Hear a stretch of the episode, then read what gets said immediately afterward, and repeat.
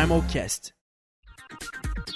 Welcome to Primalcast, the podcast to help you understand more about the committees of Minionu 2018. Now we're going to talk with Gabriel Henrique Alves, the director of the committee FATF 2018. Welcome, Gabriel. Thanks for being here. Here we go. The focus of the committee FATF Financial Action Task Force will be the discussion about the fights of money laundering, human traffic, and terrorism. Topics that shows more necessary in global debates these days due to the critical moment we're living, which is full of analysis of those violations and also meticulous investigations of Interpol. It will also be discussed the influence of money laundering about human traffic and terrorism for the purpose of joining different countries and cultures in order to find possible resolutions for these qu questions until 2025. Gabriel is going to talk to us about the theme. Gabriel, why is it so important to understand and study the money laundering? Thanks, Carol, to invited me. So it's important to discuss about money laundering because money laundering is not only to discuss about the money, but what this kind of things, what these illegal activities brings to the society, for example. Uh, the money laundering uh, financing the terrorism, so not only the attacks of terrorism, but the recruitment, the propaganda, the social servers, uh, the attacks itself, and more kinds of things that it's not good for the society, mainly in countries like Afghanistan or general in Middle East. Uh, money laundering financing the human trafficking too. So women, men, children uh, immigrants, and most of the, the children are used as soldiers on radical groups. We have men that it's forced in labor exploitation, and women that it's most of them that's used as sexual exploitation, for example. The problem of money laundering it's not only the money, but the origin of money laundering and the consequences of this the the entire global. What is the difference between a policies committee to the others? The policy committee, uh, we have uh, recommendations as the general uh, committee, like AGNU or FAO or something like this.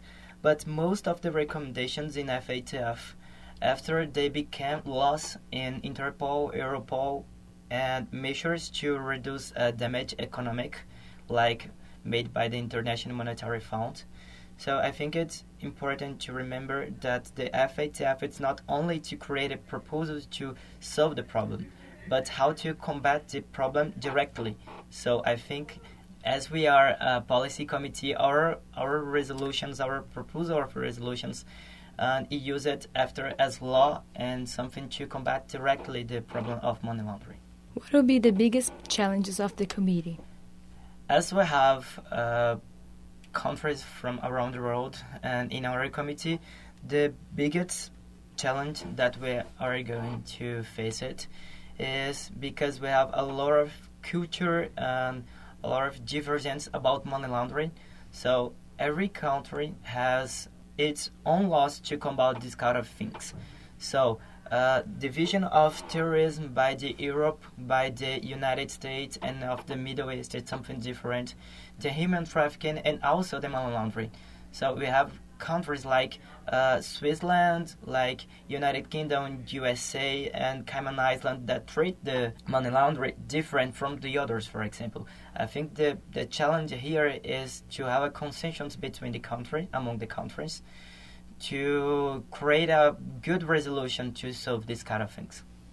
What should the delegates do to get here ready? First of all, I think the delegates uh, should read the study guide because all of the information, the basic information to understand where is the committee, where we are going to discuss, what is money laundering, what is human trafficking, terrorism, will be there.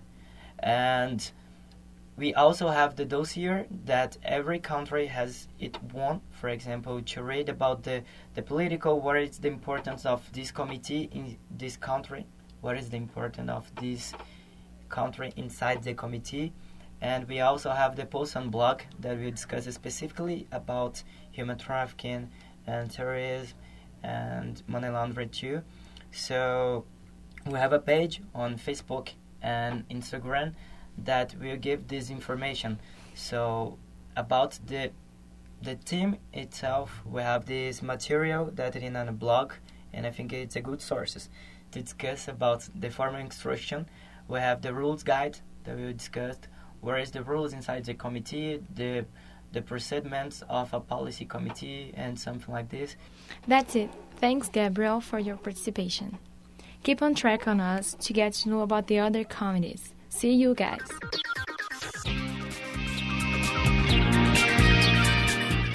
Este podcast foi produzido pelo Comitê de Imprensa do 19º Minion, com a ajuda da monitora Laiane Costa e locução de Carolina Fonseca.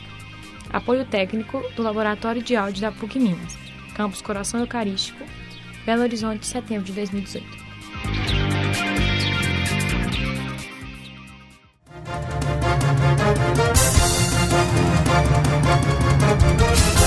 Primal Cast